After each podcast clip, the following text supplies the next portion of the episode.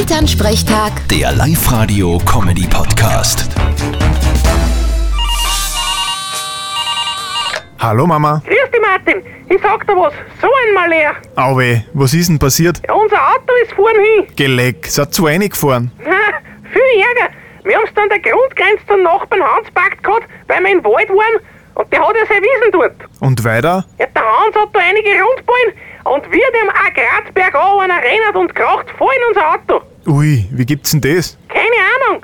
Auf jeden Fall wird's jetzt dann streiten. Was gibt's da zum Streiten? Wenn das in Hans sein Rundballen war, dann ist er schuld. Ja, aber er behauptet, wir sind mit dem Auto auf seinem Grund gestanden. Ja, Äh, so ein Blödsinn. Die Grundgrenze ist 10 Meter weiter drüben. Die hat sich in die 60er Jahre damals verschoben.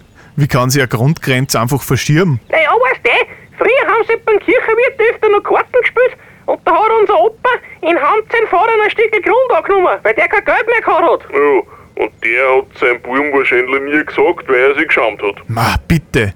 Immer diese illegalen Glücksspiele beim Wirt. Seit wann mit diesem Kartenspielen ein Glücksspiel? Das war ganz ein normales Kratzen.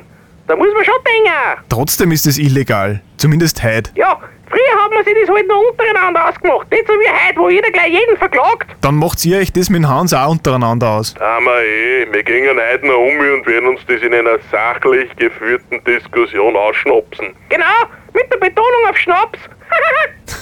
Tat's das. Vierte Mama. Bitte, Martin. Elternsprechtag. Der Live-Radio-Comedy-Podcast.